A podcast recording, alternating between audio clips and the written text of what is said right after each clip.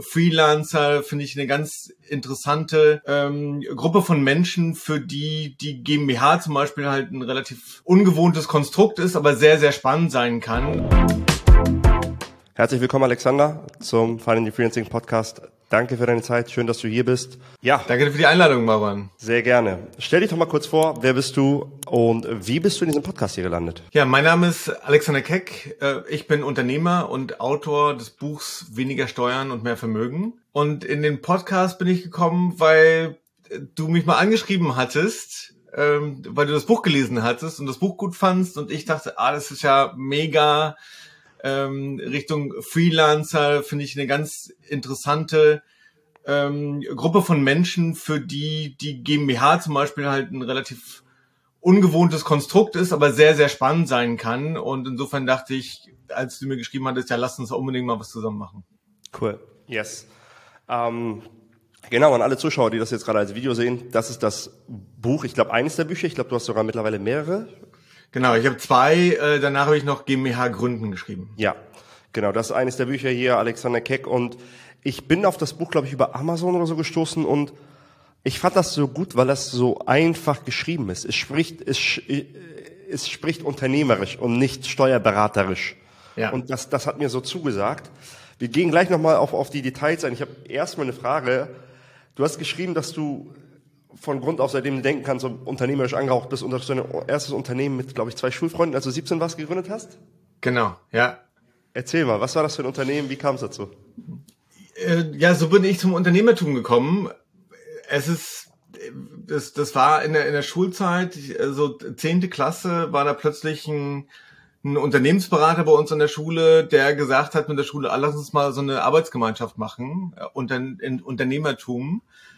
Und ich dachte, das klingt spannend, bin da rein. Äh, wir sind irgendwie mit 15 Leuten gestartet. Zum Schluss waren wir noch drei und haben gesagt, ach, wir gründen jetzt mal. Ähm, und genau, haben da unsere erste Firma gegründet, eine, eine, eine Schülerfirma und haben einfach ganz, ganz viele Sachen ausprobiert. Also da ging es gar nicht so sehr ums Geld verdienen, sondern da mhm. ging es wirklich einfach ums Machen.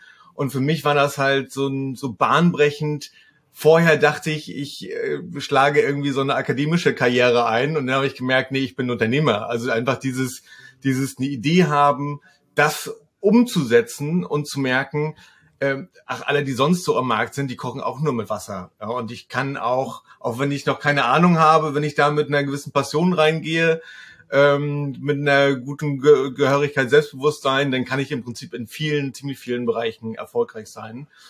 Und dieses Gestalterische, das hat mich von vornherein äh, fasziniert und begeistert mich immer noch. Ja, spannend. Du sagst das Gestalterische. Ich war letztens bei einer ehemaligen Kommilitonin, ähm, da war ich auf einer, das war im Sommer, auf einer Gartenparty und ähm, das war ein bisschen alternativer angehaucht. Die Leute dort und so alles auch super liebe Menschen und ich, ich habe da den Stempel so, ja, Maron, der Unternehmer. Und ähm, jemand kannte mich da nicht. Und da war ein anderer Unternehmer auch, ein anderer Unternehmer, der wusste, dass ich Unternehmer bin. Und, und die, die waren in den Kreisen. Dann hat sie eine mich so angeguckt und meinte, ja, bist du, bist du Künstler, are you an artist? Da meinte die Gastgeberin, nee, komplett was anderes. Und der andere Unternehmer hat mit dem Kopf geschüttelt und kam später zu mir und meinte, Unternehmertum ist eigentlich wie Kunst. Du, du, du hast eine ja. Idee über eine Sache und du schaffst diese Idee und bringst sie in die genau. Welt. Genau. So. Und da muss Sehe ich ganz genauso. Ich finde, find, Unternehmerinnen und Unternehmer sind die wahren Kreativen. Ja, weil du nicht nur, wie du sagst, ne, Kreare erschaffen, so, du, du hast eine Idee und du schaffst einen Mehrwert. Und dieses Mehrwert, und das ist äh, in der Tat halt sehr ähnlich auch mit, mit vielen künstlerischen Leistungen, ähm, nur dass du die halt äh, viel weniger gar nicht so um für sich selbst schaffst, sondern halt immer jemanden, wem kannst du damit helfen. Ja. So und genau, und das ist für mich also dieses Kreative, was, was das Produkt und die und die Kundenbeziehungen anbelangt. Ähm, aber grundsätzlich finde ich auch dieses gestalterische, ich entscheide, mit wem ich zusammenarbeite, äh, mit welchen äh, Mitarbeitenden, mit, mit welchen Kunden, mit welchen äh, Geschäftspartnern. Äh, das ist einfach das, was äh, was, was mich da einfach äh, begeistert. Ja, ich, ich kann mein Umfeld gestalten mhm. und denke, dass ich dadurch viel glücklicher bin und auch mehr Wert nach außen geben kann. Ja, Könnte man dann eigentlich sagen, dass Unternehmertum wie Kunst unter Constraints, unter, es gibt, es gibt, es gibt Spielregeln und darin findet die Kunst statt. Bei Kunst gibt es ja gefühlt keine Regeln, aber Unternehmertum muss es schwierig, ein Unternehmen muss halt profitabel sein, ein Unternehmen muss irgendwie Mehrwert stiften. Ja. ja. Eigentlich könnte man das Ja, das so ist, man sagt ja so, die, die, die hohe Kunst, die, die steht für sich selbst. Ja. Und das ist eigentlich, das ist das, ja. was äh, beim Unternehmertum nicht der Fall ist. Also ja. du, es, es muss gefallen, es muss helfen, ja. ansonsten funktioniert das nicht. Ja, stimmt. Cool. Aber ansonsten ist das, glaube ich, sehr ähnlich, ja. Cool. Spannend, okay, also in, schon in der Schule hast du diese gesagt, okay, da ist was anderes als die typische Laufbahn. Es gibt Leute, die Ideen in die Welt bringen, die kreieren und, und damit erfolgreich sind und werden. Wie ging es dann für dich weiter? Wie ist deine unternehmerische Laufbahn bis Stand heute gewesen? Ja, ähm, also ich habe dann Wirtschaftsingenieurwesen studiert und äh, war dann direkt nach dem Studium nochmal bei einem, äh, bei einem Großkonzern auch, äh, zweieinhalb Jahre habe dann gemerkt, also nochmal bestätigt bekommen, okay, das ist, also das hat auch viele spannende Seiten, aber ich gehe da halt in ein bestehendes Konstrukt rein und muss in diesem mhm. Konstrukt funktionieren. Ähm, und bin dann nach Berlin gegangen und ähm, habe mein, mein, quasi meine erste Startup-Gründung äh, aufgebaut. Und ähm, das ist, äh, also heißt Get It Done und ist eine Handwerksplattform, äh, wo mhm. wir dann Kunden äh, für Kunden wie Amazon, äh, Otto Gruppe, Gardena äh, da ein deutschlandweites Servicenetz aufgebaut haben. Cool. Bist du da noch genau. involviert operativ Und, oder? Ähm, nee, ich bin da operativ nicht mehr, ich bin noch Gesellschafter, ich bin äh, operativ nicht mehr involviert.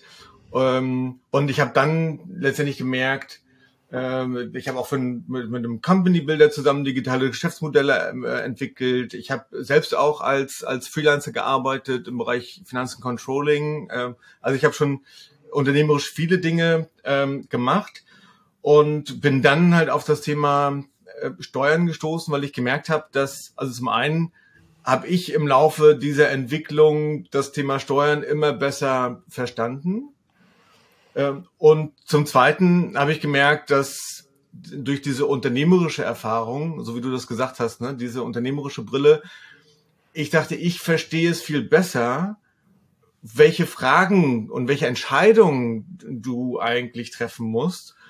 Und ich wollte dann halt mal dieses Thema so aufbereiten, um dann anderen Selbstständigen und Unternehmerinnen und Unternehmern zu ermöglichen, entsprechend genau diese Fragen für sich zu beantworten und dann einfach zu merken, ja, brauche ich eigentlich, also lohnt sich für mich eine, eine GmbH, äh, brauche ich eine Holding, was kann ich sonst noch machen an, an langfristigen Weichenstellungen, um äh, einfach ja nicht mehr Steuern zu zahlen als nötig. Ja, Steuern zahlen in Deutschland ja, aber nicht mehr als der Fiskus von, äh, von mir verlangt. Also was sind da die letztendlich ja, Gesetzgebung, was kann ich da, was kann ich da für mich nutzen? Cool so viele, so viele Routen, die ich von hier jetzt nehmen kann. Ich, wir müssen auf die Zeit achten. Du hast gesagt, du hast eine Stunde. Ja. Ähm, mm, ich, ich park mal dieses, diesen Deep Dive zur Seite. Ich glaube, da werden viele Zuhörer was mitnehmen. So GmbH-Gründung, ab wann. Das sind alles super spannende Themen. Das sind alles Themen, von denen ich, bei denen ich mir gewünscht hätte, hätte ich es vorher gewusst, weil du weißt auf einmal, what's at stake oder was der Preis mhm. ist und ja. wie du das auf einmal anstellen kannst und wie das eigentlich funktioniert. Bevor wir in die Richtung gehen. Ähm, du hast in deinem Buch eine schöne Sache gesagt und die habe ich, ich habe dich vorher beobachtet, aber manchmal, wenn jemand das in Worte fasst oder in Sätze fasst, ist es immer so, ah, genau, das ist es. Das heißt, das hat man vorher nie irgendwie gecaptured im Sätzen. Und du hast gesagt, dass Steuerberater ganz gut funktionieren in vorgegebenen Weichen das sind meine Weichen, das sind meine Regeln, funktioniere jetzt. Und das, ja. das ist ihr Job. Aber das, das Wichtigste eigentlich davor passiert, welches Weichenkonstrukt habe ich, welche Weichen stelle ich. Beschreib mal bitte dem Zuschauer, was du damit meinst, was deine Erfahrungen sind und ähm, warum das so wichtig ist, das zu unterscheiden ja. und das auch wissen, zu wissen.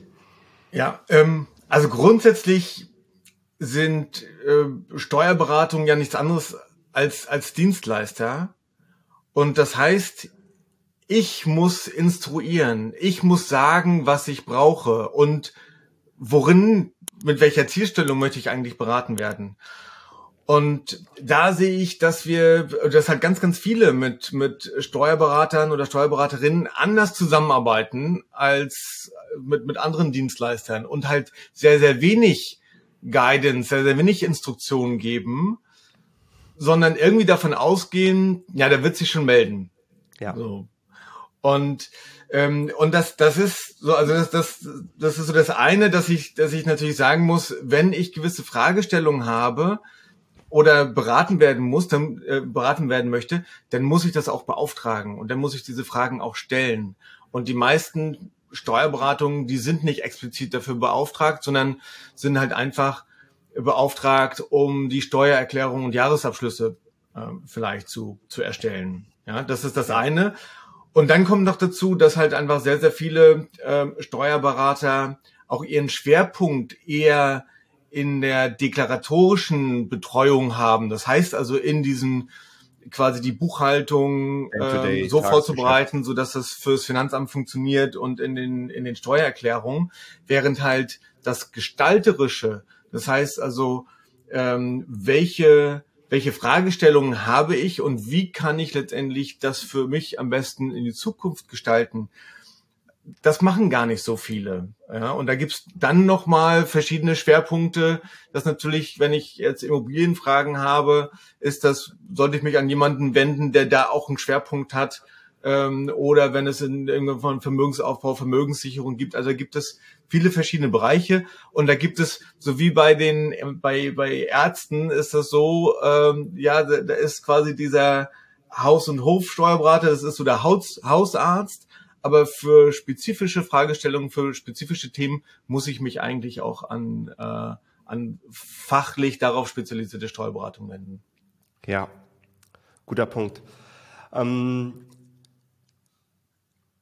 merke ich auch immer wieder, das ist ein Thema, was man ownen muss. Merke ich auch immer wieder, dass man den, den Steuerberater auch ruhig challengen kann. Und das sagtest du selber, das ist eher, also ich weiß nicht, ob du die Persönlichkeiten nach Farbtypen kennst oder ob das den Zuhörern was sagt. Es gibt ja diese Unterschiede, den roten, das ist der dominante, den gelben, das ist der extrovertierte, der führt eine Stunde lang einen Monolog und sagt, wir hatten ein richtig gutes Gespräch. Da gibt's den blauen, der sehr analytisch und dann gibt's den grünen, sehr harmoniebedürftig. Auf jeden Fall sind Steuerberater eher Typ blau, sehr analytisch und bloß keine Fehler machen und, und, und, und, und alles nach Kommastelle machen, aber es fehlt häufig das Challengen. Hey, man könnte das auch so und so machen. Hey, wie ist das so und so? Und manchmal als Unternehmer jetzt gesehen, das sind auch Angestellte. Das heißt, das habe ich selber erlebt am eigenen Leib. Ich habe meinem Steuerberater gesagt, hey, ich starte gerade hier eine neue Sache. In ein bis zwei Jahren werden wir auf einer Million Flughöhe sein. So, dann werden wir das und das. Ja, Easy. Ja. Brauchen wir nicht. Ist erstmal nicht. Und, und ich ärgere mich so im Nachhinein, weil ich so, weil ja. ich wusste, dass er das nicht gesehen hat. Und ein Mentor von mir hat gesagt, wenn ein Steuerberater, wenn ein Businessmodell anfängt zu laufen und er das Potenzial nicht drin sieht, musst du zu einem anderen, weil das, das zeigt ja, dass er da wenig Erfahrung hat. Das zeigt, dass er wenige begleitet hat, auch auf diese, in diesem, in diesem Wachstum. Und du willst nie jemand sein, an dem der Steuerberater das erste Mal übt oder trainiert oder keine Ahnung was. Ja. Das ist, ähm, das ist so ein Thema, was ich beobachtet habe bei Steuerberatern. Ja, genau. Also grundsätzlich hilft es, wenn, äh, wenn der Steuerberater dein Geschäftsmodell kennt ähm, ja. und natürlich genau, also möglichst viele ähnliche ähm, Kunden hat. Das, ja. das hilft schon. Ne? Wenn du halt erstmal wenn du dein Geschäftsmodell erklären musst und da, da halt einfach, also gerade so zum Beispiel in digitalen äh, Geschäftsmodellen, dann ist es so, ja, ähm, wenn da irgendwie über Digistore oder Copcard und so diese Gutschriften, die dann kommen und, und die dann nicht damit ja. nicht damit umgehen können. Ähm, genau, ja. also das das ist so das ist so ein Bereich und ja, so wie du es gesagt hast, es stimmt. Das sind halt ganz oft sind das halt auch einfach Selbstständige beziehungsweise von ihrem von dem von der Aufgabe, die sie erfüllen, ähm, nämlich auch gerade diese ähm, die, die Aufbereitung der Daten, so dass das für das Finanzamt korrekt ist, das braucht ja entsprechend auch einfach eine, eine hohe Genauigkeit. Ja. ja. Ähm, und äh, und da fehlt es dann halt manchmal an, äh, an anderer Stelle. Äh, aber es gibt halt auch die ganze Bandbreite. Ne? Also es gibt halt wirklich grundsätzlich auch hervorragende Steuerberatung. Und ich, ich denke, die, diese Verantwortung sich die richtige Person zu suchen, die liegt bei uns.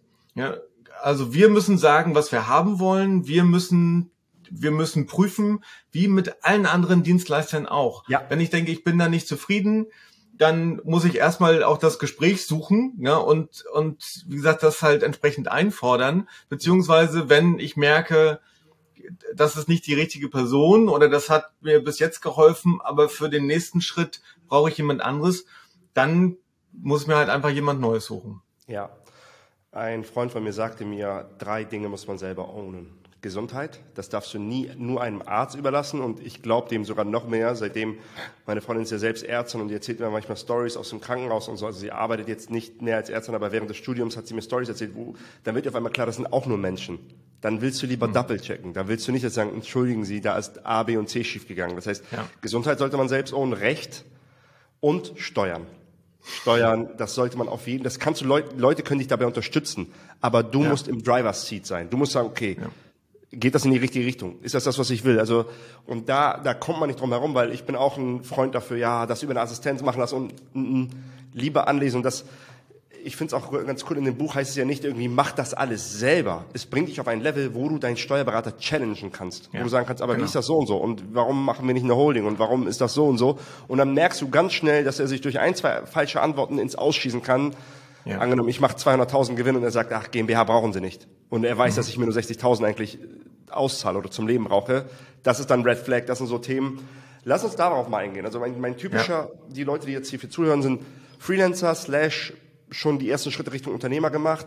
Mhm. Ich gehe jetzt nicht von einem Freelancer aus, der 2.000, 3.000 Euro im Monat verdient, weil das sind dann die gängigen Hand in den Mund Freelancer, die, die, die, die, die brauchen das halt zum Leben. Zum, mhm. Ich bin, ich gehe mal davon aus, ich bin Freelancer, der 200.000 verdient. Ich kann mhm. aber nur von, ich kann aber schon von 60, 70.000 leben. Ja. Was sind für dich, was sind für dich die gängigsten Fehler, die du siehst und was kann man machen als Freelancer, um das zu vermeiden, um mehr Geld zu haben am Ende des Tages von seinen Steuern? Was ist das gängigste Konstrukt, was du da empfiehlst? Ja. ja das, also das Typische ist ja, dass die meisten als, als in einem Einzelunternehmen starten. Das heißt also einfach Gewerbe anmelden, ja. beziehungsweise wenn das auch tatsächlich noch also unter die freie Berufe fällt, dann auch ähm, als, als Freiberufler starten. So, und ähm, das mag auch zu Anfang der richtige Schritt sein, ne, wenn, wenn du gerade, wenn das deine erste Gründung oder erste Selbstständigkeit ist, dann ist halt einfach wichtig, möglichst schnell an den Markt zu kommen, möglichst ja. schnell mit den Kunden zu testen, funktioniert mein Angebot. Ja. So, und dann irgendwann kommst du an so einen Punkt, wo du merkst, okay, das ist erfolgreich. So, und der, und der Punkt ist insbesondere wenn du anfängst, deutlich mehr zu verdienen als das, was du für den Lebensunterhalt brauchst. Ja. Und das ist ja bei dir, bei dem Beispiel, ähm, das du gebracht hast, ist das ja der Fall. Ne? Wenn du ja. äh, 200.000 ähm, quasi verdienst in der Selbstständigkeit, ja. aber nur 60, 70 brauchst, dann, dann hast du da 140.000 Euro, die ja. du mehr erwirtschaftest, als du, ähm, als du für deinen Lebensunterhalt brauchst. So, und jetzt ist der Fehler oder beziehungsweise das Problem, wenn du diesen, diese Schwelle erreicht hast, ist, dass du in einer Selbstständigkeit, also in einem Einzelunternehmen oder auch freiberuflich, versteuerst du halt dein komplettes Einkommen als Person. Wie Angestellte auch. So. Und das heißt letztendlich, dass du dann halt ab 60.000 Euro im Jahr wird alles, was darüber hinaus liegt, im Spitzensteuersatz versteuert. So, und da ist zum Beispiel der Schritt in die GmbH macht einerseits steuerlich Sinn, weil die GmbH, in der GmbH werden Gewinne mit 30 Prozent statt 42 Prozent versteuert. Das heißt also, ich könnte von 42 Prozent auf 30 Prozent runtergehen. Ja, und das halt insbesondere dann für den Teil, den ich für den Vermögensaufbau übrig habe. Also das, was übrig bleibt nach Abzug meiner Lebenshaltungskosten. So, und das ist halt bei dem Beispiel, ähm, ist es ja, also 14 mal 12, also sind so über den Daumen gepeilt so 15.000 Euro im Jahr, äh, die man ja. also alleine mit dem Schritt Steuern spart. Genau, mit dem Konstrukt. Super, also genau. das, das, das, leider habe ich Lehrgeld zahlen müssen dafür. Ich hatte dann wirklich Rückzahlung von 18.000 oder so, wo ich dachte, ey, wenn ich jetzt ein GmbH-Konstrukt da hätte, ähm, hätte ich mir das ersparen können. Ähm, und jeden Tipp da oder, oder, oder ich sag mal extra ein, ein Bonus dafür ist auch, wenn Leute bei uns in der Beratung sind, sagen wir das in der Regel, aber ich kenne so viele Einzelunternehmer, die in der Konten nicht trennen und so. Du bist gezwungen, auf einmal Konten zu trennen. Du bist gezwungen, auf einmal dir ein ja, Gehalt auszuzahlen. Genau. Und das gibt einen so ein bisschen ein Stück weit Professionalisierung und Ordnung da rein. Und das wird ja. plötzlich wie ein Spiel, dass du sagst, wie viel schaffe ich es in dem GmbH-Konto anzusammeln? Ja, genau. Also das sehe ich ganz genauso. Ich bin grundsätzlicher Freund davon, zu sagen, also es geht gar nicht, immer um das Thema Steueroptimierung. Ja, also mit, mit Steuern, das ist ja so ein, äh, einfach so zwiespältig. Steuern sind einerseits ein Zeichen unseres Erfolges. Ja. Das ist das Gute. So, und andererseits, ähm, ja, möchten wir halt nicht mehr zahlen als, ähm, als nötig. Aber es geht nicht darum, die Steuern auf, auf Null zu bringen, sondern unsere größte, der größte Vermögenshebel ist das Unternehmertum. So, und dann geht es darum, was kann ich letztendlich unternehmerisch, also welche Entscheidungen machen unternehmerisch Sinn und dann auch steuerlich. Und das ist halt mit der GmbH das Schöne, so wie du sagst, mit einer GmbH trenne ich mein Unternehmen von mir als Person. So, ja. und das allein schon, da merken wir halt dieses, dieses klassische, ne, in der Selbstständigkeit arbeitest du im Unternehmen oder ähm, dir gehört dein Job, statt du hast einen ja. Job und bist angestellt, dir gehört dein Job. Während Unternehmertum ist, du arbeitest am Unternehmen und das ja. heißt, du trennst das von, von deiner Person, die Wertschöpfung. Du schaffst Prozesse, Systeme, ähm, die für dich arbeiten. Und ja. da macht es halt durchaus Sinn, dieses, dieses Konstrukt, diese Trennung einfach auch rechtlich zu vollziehen, weil du, so wie du gesagt hast, du hast dann plötzlich eine, eine von dir losgelöste Person, juristische Person, die hat ein eigenes Vermögen, da musst du dich dann, dann einfach auch an ein paar Regeln halten ähm, und das sinkt sich dann zu dieser Professionalität. Ja, jetzt der Gang, die gängigste Sache, die ich dann höre von Leuten, ich bringe die einfach mal ein. Ja, cool, dann habe ich das ja nur zu 30 Prozent versteuert, aber ich muss da doch eh Kapitalertragssteuer drauf zahlen, ähm, wenn ich das als Gewinn ausschütte. Ja. Stimmt das? Und das Zweite, wie kann man das umgehen? Was ist, was ist da der gängige Denkfehler, den die Leute machen? Genau. Also ganz, das höre ich auch ganz oft. Also grundsätzlich stimmt das, wenn du die Gewinne erstmal in der GmbH versteuert hast, aber die dann ausschüttest, also eine Gewinnausschüttung machst, Darauf muss tatsächlich dann Kapitalertragssteuer gezahlt werden. Ähm, das heißt also, mit Soli landen wir dabei circa 26,5 Prozent. Ja. Aber die grundsätzliche Regel ist, nie Gewinne ausschütten. Ja, es gibt, im Prinzip gibt es äh, zwei Dinge, wie du das Geld gut aus der GmbH ja. rausholst. Das eine ist halt einfach dein Gehalt. Und dein Gehalt sollte deinen Lebensunterhalt gut abdecken. Ja, und, äh, und das heißt nicht irgendwie, ähm, dass du da frugal leben musst, sondern halt einfach, wie deine Kostenbasis ist. Also völlig ja. wertfrei, aber das, was du im Laufe des Jahres brauchst für deinen Konsum, für deinen Lebensunterhalt, das musst du sowieso als Gehalt rauszahlen und dieses Gehalt wird dann auch als persönliches Einkommen äh, versteuert. So und alles darüber hinaus sollte in der GmbH bleiben. Und dann die, die GmbH, die gehört dir ja weiterhin. Das heißt, du, kontro du kontrollierst das Vermögen, aber diese GmbH wird dann deine äh, persönliche äh, Privatbank. Ja, und das ist im Prinzip so das Geheimnis, ich nenne es immer das Geheimnis aller Vermögenden, dass sie halt ihr Vermögen nicht persönlich besitzen, sondern sie haben Gesellschaften, in denen, die sie kontrollieren und in denen das Vermögen letztendlich geparkt ist. So. Und das ist der Punkt, du kontrollierst die GmbH, aber diese, äh, der Vermögensaufbau, der künftige Vermögensaufbau, der bleibt in der GmbH. Empfiehlst du das, dass er in der GmbH bleibt oder gibt es andere Konstrukte, zu denen du einlädst, wo du sagst, das ist eigentlich das gängigste, das ist die, das Base-Konstrukt, mal angenommen, ich mache 200, ich mache 300.000, I've got something going, es läuft gut und ich, der, die Arbeit macht mir Spaß, ich zahle mir meine 60, 70.000 Euro aus, es fängt an zu skalieren, es fängt an zu laufen. Was empfiehlst du Leuten? Ich, Leute, die, die mir folgen, wissen mal, was ich empfehle, aber ich will einfach jetzt mal von einem Experten, was empfiehlst du Leuten? Wie kann wirklich vernünftiger Vermögensaufbau funktionieren, was auch ein bisschen, wo man das geringstmögliche Risiko hat? Was wäre ja. deine Empfehlung? Genau, also die, das Schöne an, an einer GmbH ist ja auch diese Haftungsbeschränkung, eben weil es eine eigenständige juristische Person ist. Ja, und äh, so wie ich nicht für, für das hafte, was du machst, mhm. haftest du im Prinzip als Gesellschafter, haftest du auch nicht für das, was die GmbH macht. Das heißt also, du hast eine Haftungsbeschränkung. Wenn jetzt aber dein Vermögen auch in der GmbH ist, zusammen mit deinem operativen Geschäft, dann ist da wieder alles zusammen. Ähm, und da kann es also durchaus sinnvoll sein und ist in den meisten Fällen sinnvoll, dann doch nochmal Vermögen vom operativen Geschäft zu trennen. Und das machst du, indem du eine Holding dazwischen ziehst. Eine Holding ist im Prinzip auch eine normale GmbH. So, und das heißt, du hältst deine, diese, an, die Anteile an der operativen GmbH, die hältst du nicht mehr persönlich, sondern die hältst du über eine Holdinggesellschaft. So, mhm. und das Schöne daran ist, dass du die Gewinne fast steuerfrei aus der operativen GmbH in die Holding hochziehen kannst.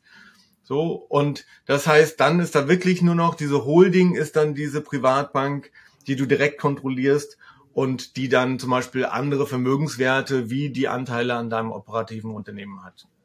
Das heißt, und ich bin Gesellschafter der Holding und die Holding die, die Holding ist eine GmbH beteiligt. Also die, die Holding ist Gesellschafter in der GmbH. Richtig. Für genau. alle nochmal, die hier zuhören. Okay. Gut. Genau. Die genau. GmbH macht Gewinne und ich mache mal angenommen, ich mache 250.000 Gewinn am Ende des Jahres. Alle Kosten sind gezahlt bei der GmbH.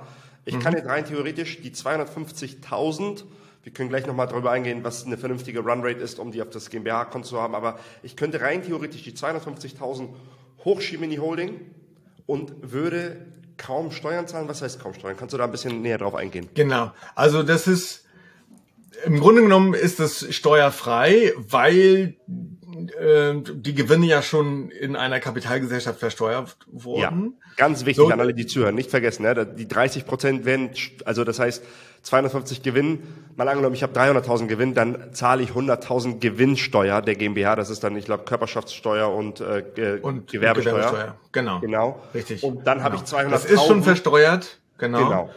So, und dann kannst du das, und dann zahlst du musst du noch mal so ein äh, 1,5 Prozent Steuern zahlen. Mhm. Also das ist fast nichts ähm, so im, im Vergleich, aber dadurch dann kann die die äh, die operative den Gewinn an die an die Holding ausschütten und du hast damit halt ähm, immer noch die diese Firewall ja. äh, zwischen deinem operativen Geschäft, also den Haftungsrisiken, die du auch gegebenenfalls in deinem operativen Geschäft hast, und dann dem Vermögen in der Holding.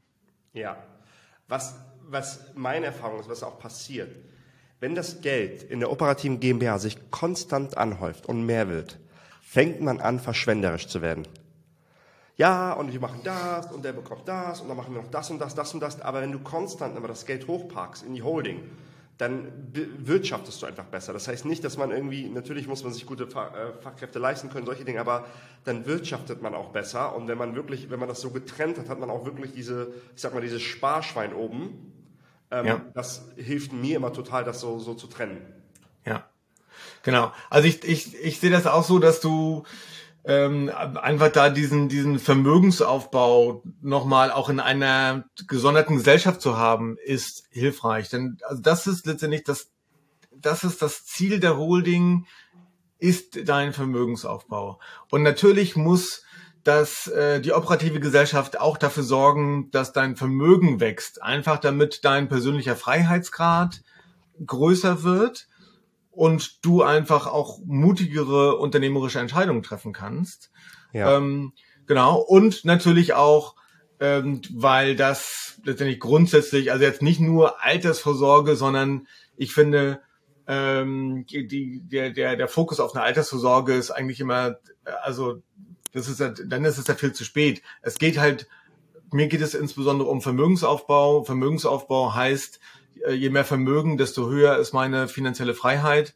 ähm, und desto besser kann ich auch als Unternehmer agieren, weil ich nicht immer nur kurzfristig intensiviert äh, entscheiden muss, sondern ich kann überlegen, was ist denn eigentlich langfristig das, was ja. ich machen möchte als Person und das ist halt meistens, weil ich Unternehmer bin, ist das halt sehr, sehr nah beieinander. Aber ich kann halt überlegen und sagen, okay, da habe ich jetzt was, das dauert vielleicht ein paar Jahre, bis das dann ja. da ist, weil ich halt erstmal investiere, aber ich kann es mir, kann es mir leisten. Und deswegen ist dieser Privatbankgedanke, auch das wird daraus dann, äh, kann daraus dann finanziert werden. Ja, je größer die Abflugbahn, desto größer kann das Flugzeug sein. Und wenn ich, hm. wenn ich eine kleine Bahn ja. habe und sage, ab da muss ich Geld verdienen, dann kann ich nur mit so einem Tucker zwei, zwei, drei Personen Ding. Aber wenn ich wirklich was Großes bauen will, hilft das, einen langen Atem zu haben und nicht needy von einem Gehalt aus der GmbH zu sein. Und das merkt ja. man immer so größere Unternehmen, die dann irgendwann die sind dann irgendwie nach drei Jahren erst break-even, aber dann geht das richtig an die Decke. Aber das ist halt, weil die, das sind meistens VC gefundet und hast du nicht gesehen, aber dass man sowas selber für sich auch going hat, dass man sagt, ey, weißt ja. du was, ich, ich zahle nur meine Mitarbeiter, weil ich oder bevor ich das mache, was ist deine, was ist deine Definition von ähm, finanziell, finanzieller Freiheit? Wie definierst du das? Für mich ist, bist du finanziell frei, sobald deine, äh, dein, dein Einkommen von deiner persönlichen Arbeitsleistung ähm, okay getrennt ist. So. Wie sieht ein, ähm, ein gängiges Oder zumindest finanziell unabhängig, ne? Wenn man dann, ja. also so richtig finanziell frei ist dann meistens so als Definition nochmal, wenn, ja. wenn, ähm, wenn es wirklich aus rein aus Vermögenserträgen kommt, also irgendwie ähm, ja. Kapitalrendite, du dich daraus finanzierst. Ähm, aber ich, ich würde mal sagen, so, also die, die, die erste Stufe ist eher dann die finanzielle Unabhängigkeit, wo dann auch zum Beispiel, wenn du ein Unternehmen aufgebaut hast und das Unternehmen größtenteils ohne dein Zutun funktioniert, ja. weil das halt einfach eine Maschine ist und diese Maschine, die finanziert dein Lebensunterhalt, dann bist du, hast du auch schon eine sehr, sehr große finanzielle äh, Unabhängigkeit. Ähm, kann immer noch was passieren, dass dass sich irgendwie der Markt ändert ne, oder du dann stärker eingreifen musst. Also äh, die wenigsten Maschinen laufen komplett von alleine ja. ähm, auf, auf, auf ewig, aber du hast halt auf jeden Fall schon mal eine, eine viel größere äh, finanzielle Unabhängigkeit im Vergleich einfach auch zum Beispiel zu einer Selbstständigkeit, wo du ja wirklich immer wieder selbst leisten musst. Was ist deine Erfahrung nach der schnellste Weg zur finanziellen Freiheit? Also ich bin Selbstständiger, ich bin, ich bin selbstständig auf der Schwelle zum Unternehmer. Was wäre für dich der gängigste Gameplan, dass du sagst, do that? Das ist für mich der schnellste Weg, vielleicht auch aus deinem Bekanntenkreis, vielleicht kennst du Leute, vielleicht hast du selber, ähm, bist du auf dem Weg oder hast du es schon gemacht. Was ist für dich der schnellste Weg dorthin? Was würdest du Leuten empfehlen? Ja, also aus meiner Sicht geht es nicht ohne Unternehmer zu sein. Ja. Also du hast, also wenn, wenn du mal davon ausgehst und du hast jetzt, jetzt irgendwie kein Vermögen oder sowas geerbt, sondern das kommt, du, du schaffst deine finanzielle Freiheit aus eigener Leistung, dann brauchst du halt in der Regel, selbst wenn du halt sehr, sehr gut im Angestelltenverhältnis sehr, sehr gut verdienst, dauert es sehr lange. Wenn du dann dein wenn du äh, ne, diese, diese, ich finde diese, diese Cashflow-Quadranten von, von Robert ja. Kiyosaki da immer ganz hilfreich. Ne? Denn der zweite ist ja, äh, okay, du bist, ähm, dir gehört dein Job, also du bist selbstständig, dann äh, selbst wenn du sehr, sehr hohe Stundensätze hast, ja. dauert es lange, bis du dann ein Vermögen aufgebaut hast, von dem du, ähm, von dem du ja. dann ähm, allein aus den Erträgen leben kannst. Ähm, so, und deswegen musst du halt eigentlich, musst du den, den Schritt gehen zum Unternehmertum, denn dann bist du relativ schnell frei. Ja, also mhm. ähm, beispielsweise jetzt, ich, ich ähm, habe jetzt, bin jetzt in diesem Online-Experten-Bereich auch und habe jetzt Produkte geschaffen und im Prinzip ist das, also ich habe das, das Buch, äh, mein erstes Buch, ähm, das habe ich von, von, von Beginn bis Ende, bis zur Veröffentlichung hat es sieben, äh, sieben Monate gedauert. Und das Buch verdient Erträge, also allein über die Tantiemen, gar nicht noch das, was ich darüber mache, verdient mir ähm, sehr, sehr gut mein, mein Lebensunterhalt. Also du kannst quasi in sieben mhm. Monaten oder das letztendlich ja. andere vielleicht auch schwer, also du kannst halt digitale Produkte schaffen mit einem, mit einem relativ geringen Zeiteinsatz und hast dann letztendlich immer wieder Erträge daraus und hast dann zumindest diese finanzielle Unabhängigkeit geschafft. Ja, also wo Zeit und Outcome entkoppelt sind, sich von der Zeit-Geldkette genau. gelöst. Du hast eine Sache gesagt, ich sehe das ein bisschen anders. Ich weiß nicht, wie du hast gesagt, über eigene Arbeit oder wenn man seine Zeit verkauft, dauert das sehr, sehr lange. Ich kenne Leute, die 300.000 im Jahr machen und in der Regel der Otto Normal Typ Dame, wenn du 300.000 im Jahr verdienst, das, die hedonistische Adaption greift dann in der ja. Regel. Das heißt, die Leute ja. fangen dann an, sehr schnell abzusteppen, wohnen anders, leben anders, machen das anders. Aber es gibt auch Leute, die sagen, hey, ich lebe von meinen 60, 70.000, das geht mir gut, damit kann ich Urlaub machen, ich muss nicht äh, frugal leben, das, ich kann alles ja. machen. Und wenn jemand das, ich denke mir, wenn jemand das vier Jahre rockt, dann hat er auf einmal, vier, fünf Jahre rockt, dann hat er auf einmal einen knapp, vielleicht über siebenstelligen Betrag beiseite und das ist eigentlich dieses gängige, die, typische Karriereleiter. Also es gibt Leute, die arbeiten ihr Leben lang und sind froh, wenn sie einen ja. selbstständigen Betrag dann irgendwie in ihr ETF oder haben. Das heißt, diese Wege gibt es natürlich auch. Also das so sehe ich, Richtig. dass dein Take on it ist. Genau, das, das stimmt. Ich würde nur sagen, die Gefälligkeit an den richtig gut bezahlten, selbstständigen Jobs ist, dass du eine, also die Opportunitätskosten, was anderes zu machen, die sind so hoch. Und dann ah, zu sagen, spannend. jetzt, okay, jetzt will ich aber, ähm, will ich eigentlich diesen Schritt zum Unternehmer machen mm. und du musst halt erstmal investieren, ja, du musst an deinen an deinen äh, Angeboten mm. arbeiten, Prozesse machen, also dieses am Unternehmen arbeiten. Ja. Das frisst aber Zeit und Ressourcen vom im Unternehmen zu arbeiten und da verdienst du halt richtig gut Geld und das sehe ich dann das ist dann die die das das gefährliche. Also natürlich kann man das kann man diese kann man da gut auch äh, Vermögen aufbauen. Ähm, aber du bist halt einfach trotzdem in dieser Maschine und es wird halt wird schwer dich daraus zu lösen einfach weil sie so gut funktioniert. Ja, ja. du hängst halt am Tropf und bist halt ein Stück weit abhängig von ich meine es ist macht natürlich Spaß wenn du 25 30.000 im Monat verdienst und wenn du was ja. anderes machst und da erstmal null, null, null, wirst du natürlich schnell unruhig. Ja. With that said, also deswegen, wenn wir mit Kunden arbeiten, also sorgen wir immer dafür, dass das ist eine Transition und dass man idealerweise aus der Sache, mit der man 300.000 verdient im Jahr, dass man das ein bisschen transformiert in eine produktiviertere Dienstleistung ja. oder in ein ja. Infoprodukt, in ein genau. Produkt. Da bist du ja dann, genau, ja, genau. bist du ja der Experte.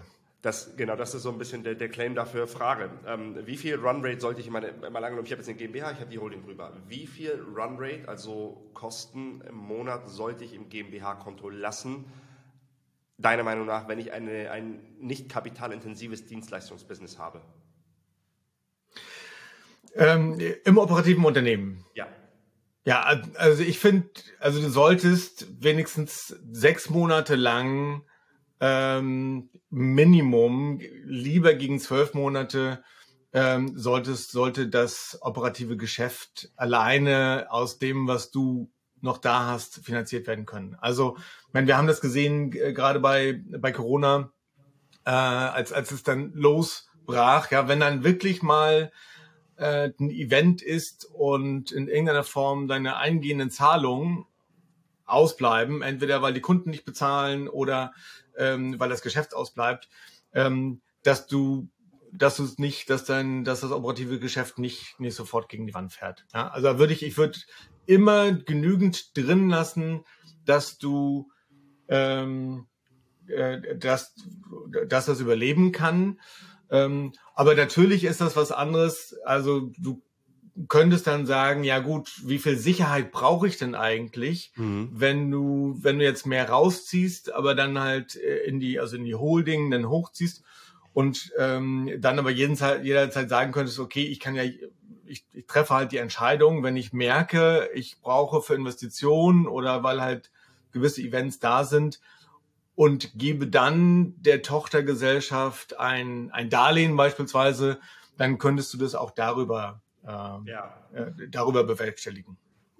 Müs Wobei ich da immer sage, vorsichtig, wenn du einmal die Büchse der Pandora geöffnet hast, weil so viele sind emotional attached zu ihrer operativen GmbH, dass man dann Gefahr läuft, dass wenn sie eigentlich, wenn das Kind in den Brunnen fällt, und das passiert in einigen Businessmodellen, so it be, die, die, da geht sehr viel Herzblut, sehr viel, das ist ja. sehr emotional attached, dann ja. sorgen sie dafür, dass ihr Sparschwein nach unten hin komplett ausblutet und dann die ganze Zeit das Geld verbrennt. Das heißt, mein Approach ist immer, sobald das Geld nach oben einmal gegangen ist, darf es nicht eine, ein sinkendes Schiff der GmbH vom Trinken retten, weil wenn das Schiff gesund ist, kann man irgendwie aus eigenen Ressourcen irgendwie, aber was, was halt, wenn die Leute dann wirklich ausbluten und an ihr Sparschwein gehen, das ist was anderes, wenn ich mit meinem Sparschwein investiere in andere Unternehmen oder in ja. Aktien oder whatever.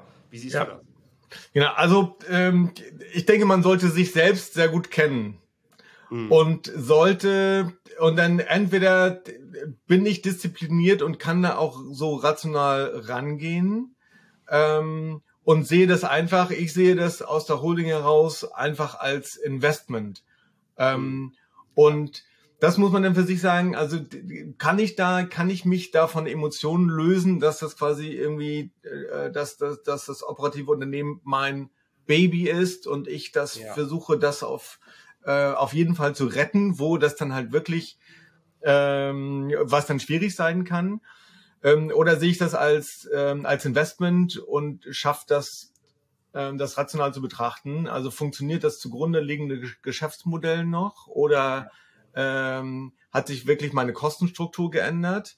ähm, so dass einfach das Geschäftsmodell keinen Sinn mehr macht und ich eigentlich gegen den Markt, gegen den Trend ja. äh, versuche zu arbeiten. Das funktioniert natürlich eher nicht.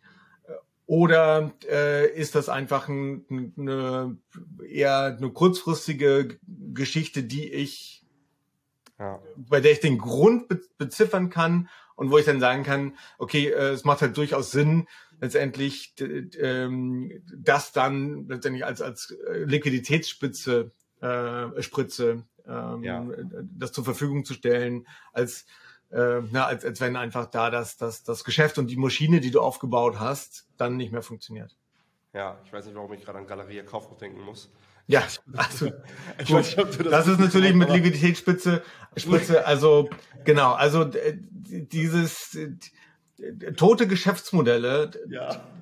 da irgendwelche Gründe zu finden und dann ähm, nach Staatshilfen zu, zu schreien. Also das, das, was die Gelder, die dann da reinfließen, ähm, ja, wenn man das rausgeben würde äh, an äh, Gründerhilfen und und und, ja, also wenn du das siehst auch als äh, wie viel Subventionen da quasi pro Kopf ähm, äh, an, an der Angestellten gezahlt wird, ähm, das sind in einigen Bereichen ist das mehr als, als, als die in ihrem Leben verdienen. Ja, also das ist, das ist ja. einfach wahnsinnig, wahnsinnig viel Geld, was da verteilt wird. wo man sagen kann, okay, ja, also das im Sinne von, von Wirtschaftsförderung ähm, könnte man irgendwie so ein bisschen, ja.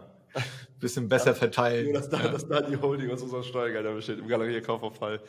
Ähm, ja. Frage auch aus, aus eigenem Interesse, ganz offen gestanden. Was was mache ich am besten mit dem Geld in der Holding? Wie lege ich das an? Und an alle bitte, das ist kein Investment Advice, das ist einfach eine, eine Unterhaltung zwischen mir und Alexander. Wie lege ich das Geld an? Ich habe immer eine Theorie, wo, in der ich immer gesagt habe, es lohnt sich nicht ins aktive Investieren zu gehen, solange man nicht siebenstellige Beträge hat. Vorher investiere es in irgendwas Langweiligem, was so vor sich hinläuft, sei es ETF oder so. Das ja. wäre mal so, so mein Claim, weil ich denke, wenn du in der Lage bist, in drei, vier, fünf Jahren einen siebenstelligen Betrag in eine Holding anzusparen, dann wird unter eine Million kein Investment mehr, ähm, mehr Geld anhäufen, als du mit deiner Haupttätigkeit. Das heißt, so, also hab den RAM-Speicher dann nicht ins aktive Investieren, weil es gibt Leute, die das Vollzeit ja. machen und ja. nicht mal den Markt schlagen, dann mach etwas, was mit dem Markt geht. Was ist dein Take on it? Ja, du, also wir, wir sind da, wir sind da grundsätzlich auf einer Wellenlänge bei, bei äh, vielen Bereichen. Ich sehe das ganz genauso. Ich glaube, der, mein größter Vermögenshebel ist mein Unternehmertum. Und ich bin halt als Unternehmer nicht Investor, also zumindest halt kein Kapitalinvestor, sondern ich investiere darin, dass ich gewisse Modelle und Unternehmen aufbaue. Und ich glaube, dass das mein größter Hebel ist und dass mein Investieren nur die Aufgabe hat, dann letztendlich also eine vernünftige Rendite zu, zu erwirtschaften, mhm. aber letztendlich auch natürlich ähm, Vermögen zu schützen. Ja. So, und das heißt, ich bin auch sehr großer Fan davon, äh, von ETFs, einfach weil ich da unbegrenzt Kapital reinschieben kann, ohne dass ich mich, dass ich das Problem bekomme, ja, was mache ich denn mit dem Geld? So, ne? Und das, mhm. das ist halt dann manchmal so, ja, was, was machst du denn damit? Ja. Und dann beschäftigst du dich mit Themen, ähm, die, ja, wo es halt, so wie gesagt, das aktives Investment ist halt einfach, ja, wenn ich Immobilien kaufe, ähm, dann, dann ist das Arbeit.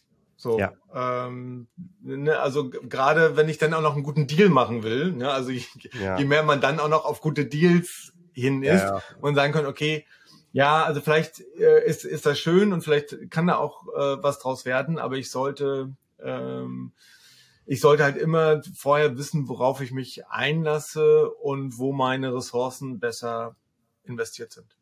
Gibt es? da denke ich für mich auch, das ist eher das Unternehmertum als äh, aktives Investing. Gibt es einen Turning Point, wo du sagst, okay, wenn man jetzt 10 Millionen in der Holding rumliegen hat, lohnt es sich schon ein bisschen aktiver zu sein, weil dann plötzlich 10 Prozent mehr einfach mal eine Million mehr sind? Oder sagst du eigentlich grundsätzlich unternehmerisch tätig bleiben? Ich glaube, die Entwicklung ändert sich und auch das, worauf du Bock hast, ändert sich. Und das ist ja das Schöne und das ist auch die Freiheit. Also ich könnte ich kann mir schon vorstellen, dass ich sage, also ich finde grundsätzlich finde ich Immobilien nicht unspannend ähm, mhm. und und ähm, und auch andere äh, Assetklassen. Äh, aber ich möchte dann mir das auch dann halt eher unternehmerisch sehen und dann sagen, okay, ich nehme das mir, ich nehme mir das mal zum Fokus ja, und gehe da stärker rein.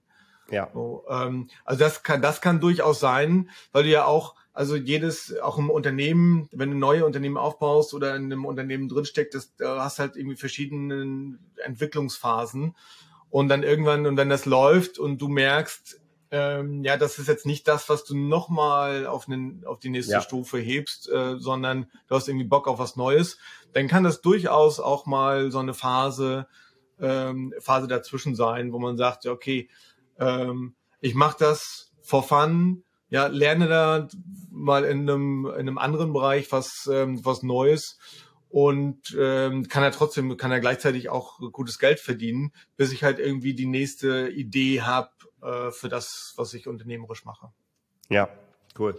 Gefällt mir. Das ist eine ganz coole Sicht. Ich glaube, das ist auch ähm, ja, das Unternehmertum hat auch immer ganz viel mit Challenges und neue Dinge lernen. Und wenn man sagt, okay, ich will jetzt gerne mal in die Immobilienszene einsteigen oder ich will gerne mal, keine Ahnung, mich mal da schlauer machen, was ich spannend finde, weil ich auch, auch ein bisschen an der Quelle bin, was ich mir vorstellen kann, später einfach Partnerschaften mit äh, Kunden einzugehen, bei denen ich mir vorstellen kann, dass die Vibes sehr gut stimmen würden, weil ich das Geschäftsmodell spannend ja. finde und bei denen ich weiß, ey, ich bin mir 100, nicht 100 kann man sich nie sicher sein, aber ich bin mir ziemlich sicher, dass ich diese Person jetzt von 300.000 auf 1,5 Millionen bringen kann. Und wenn man da irgendwie einen Deal hat und, und über die Holding einfach Anteile, GmbH-Anteile kauft, ja. wann man halt an der Quelle ist, das ja. wäre dann halt auch, also mein Take on it ist immer, wo hast du ähm, Wissen, was der Otto-Normalverbraucher nicht hat? So, ja. period. So, und genau. dann am besten da irgendwie anknüpfen und das machen.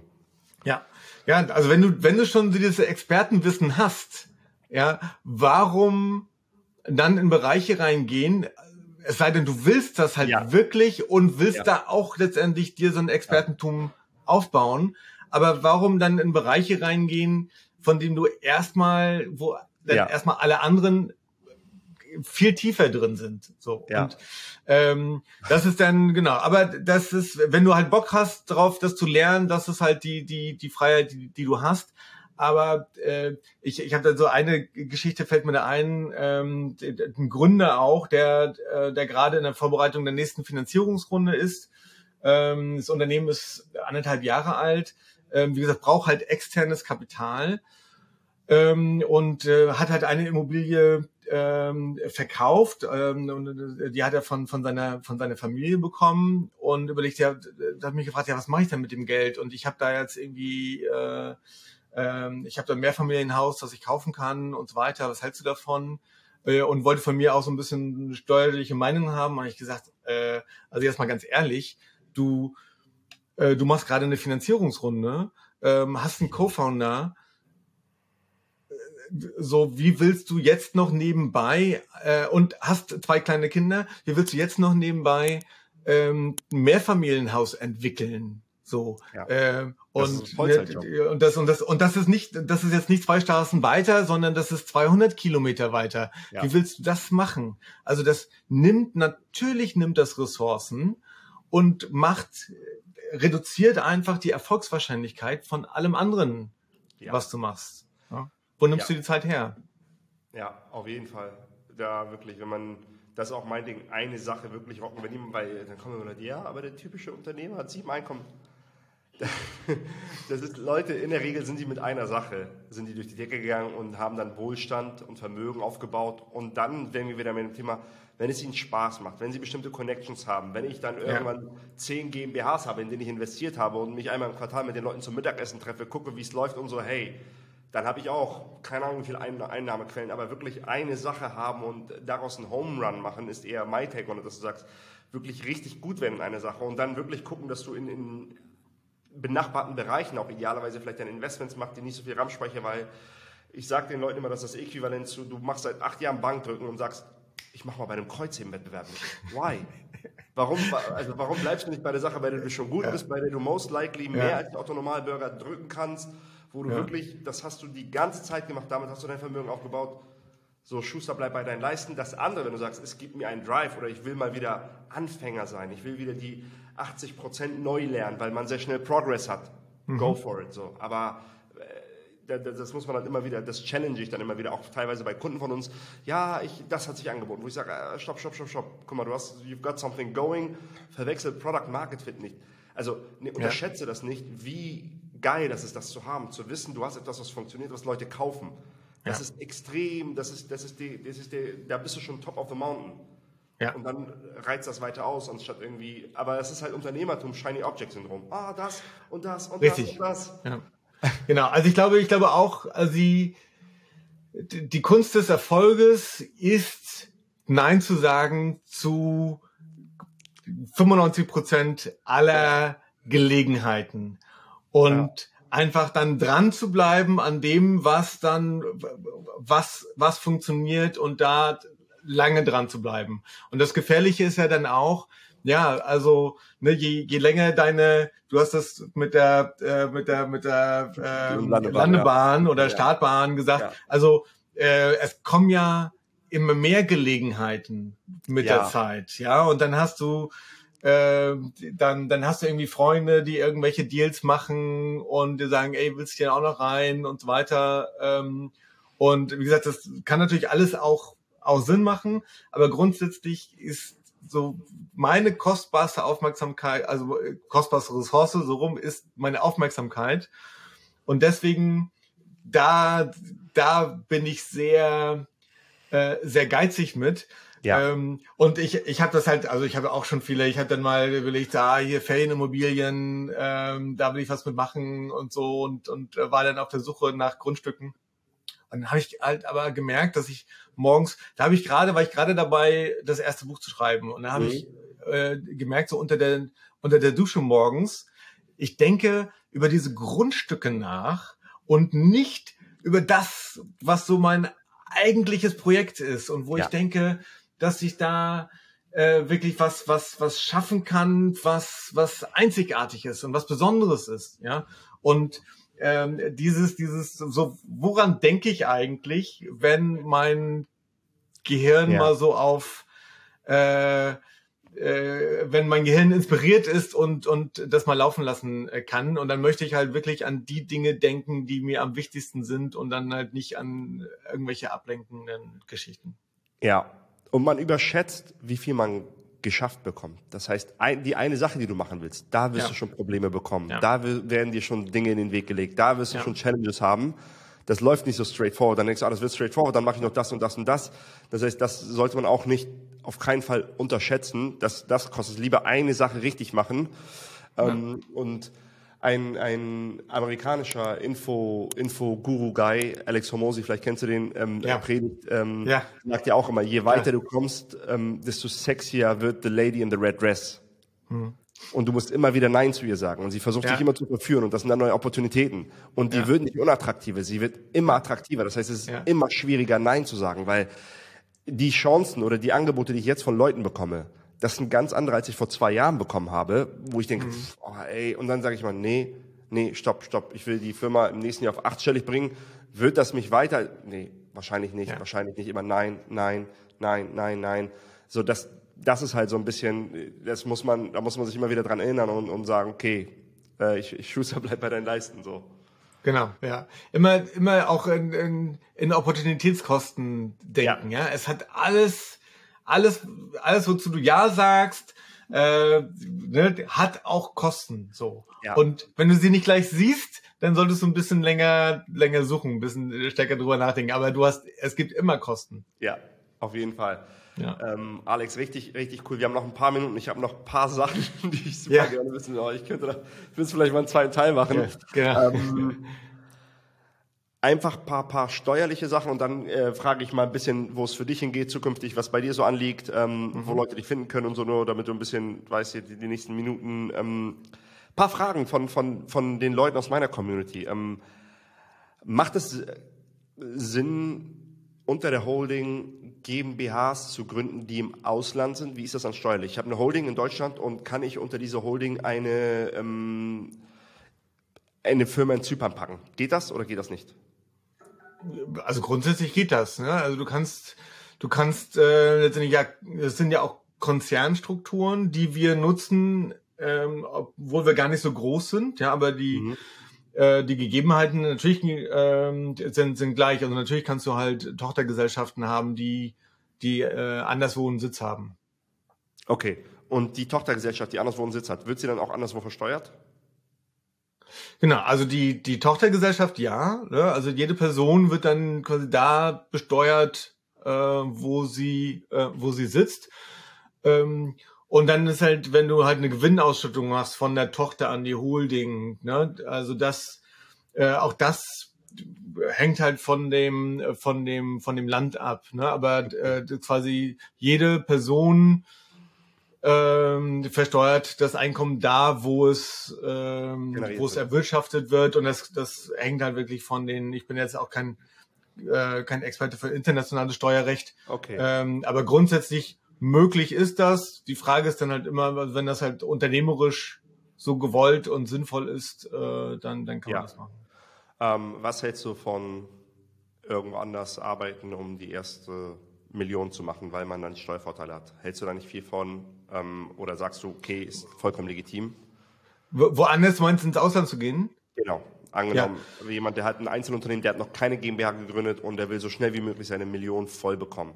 Ist es sinnvoll, dass Ja. er sagt, ich gehe nach Zypern oder ich gehe nach Dubai, irgendwo hin, wo, wo man ganz geringe Steuern hat, weil ich da nicht so viel abtrete? Oder sagst du, Ja. dass diese Denke ist flawed? Genau. Also grundsätzlich sage ich, wenn du, wenn dein, es kommt drauf an, wo dein Business ist und wie auch dein Lebens, ähm, also dein Lebensentwurf ist. Ja, wenn du also digitale Nomade bist, ähm, ja und gar nirgends wirklich zu Hause bist, ja gut, dann kannst du natürlich auch überlegen, wie du das steuerlich international Mhm. optimierst.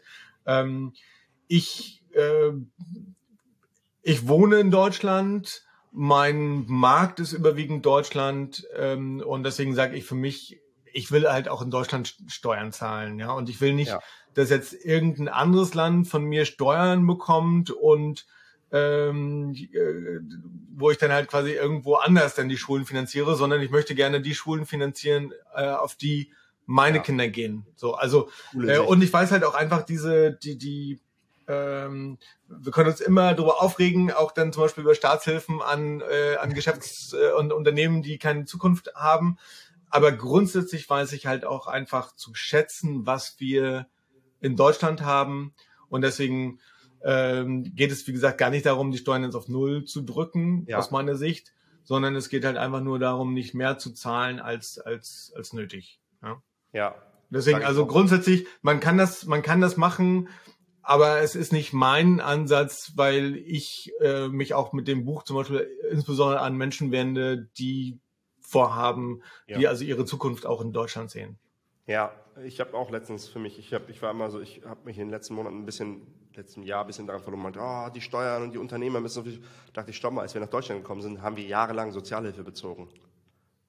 Und in mhm. Deutschland, weil das System so gebaut war, dachte ich, krass, eigentlich zahle ich das wieder zurück. Wahrscheinlich habe ich schon mehr zurückgezahlt, als wir damals bekommen haben, aber so it be. Dann bekommen das jetzt ja. andere und das ist vollkommen in Ordnung. Ja. Deswegen auch so ein bisschen, klar zahlen wir viel Steuern und das ist nicht immer vernünftig für das, aber auf der anderen Seite, ja, ja. so, das muss man auch sehen, die andere Seite. Ja.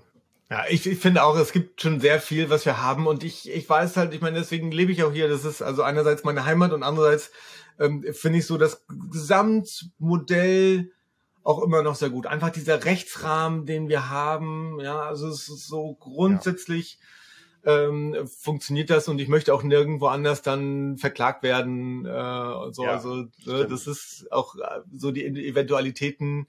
Äh, ich kann das hier am besten einschätzen, so wo ja. ich wo ich stehe. Also hat schon viele viele Vorteile. Cool.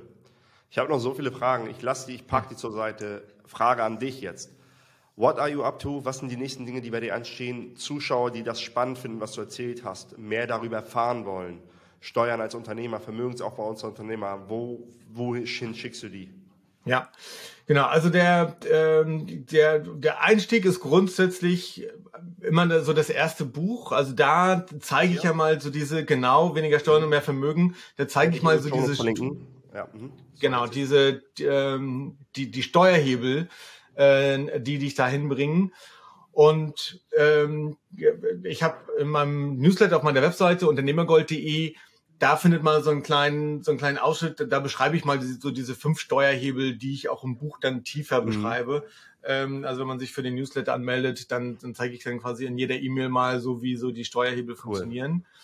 Und jetzt bin ich dabei, einfach ähm, ja weitere Umsetzungshilfen zu bauen. Ja, also ich kriege ja ganz, ganz viele Anfragen natürlich ähm, von, von Leserinnen und Lesern, die sagen, so, und was muss ich jetzt konkret machen, wenn ich zum Beispiel ähm, Umwandlung in eine GmbH vorhabe und ähm, welche Steuerberatung äh, kann mir dabei helfen, äh, worauf muss ich dabei achten. Und da gibt's halt, genau, für jeden dieser Steuerhebel gibt's so Dinge, die ich jetzt äh, noch mitteilen möchte oder wo ich helfen möchte ähm, wo es einfach tiefer geht ins Buch. Und da bin ich dabei, dann auch äh, quasi Online-Kurse und, und, cool. und ähnliches zu entwickeln. Also wirklich Umsetzungsunterstützung zu sagen, okay, genau. das sind deine Action-Items, das sollst du als nächstes machen, achte da und da drauf.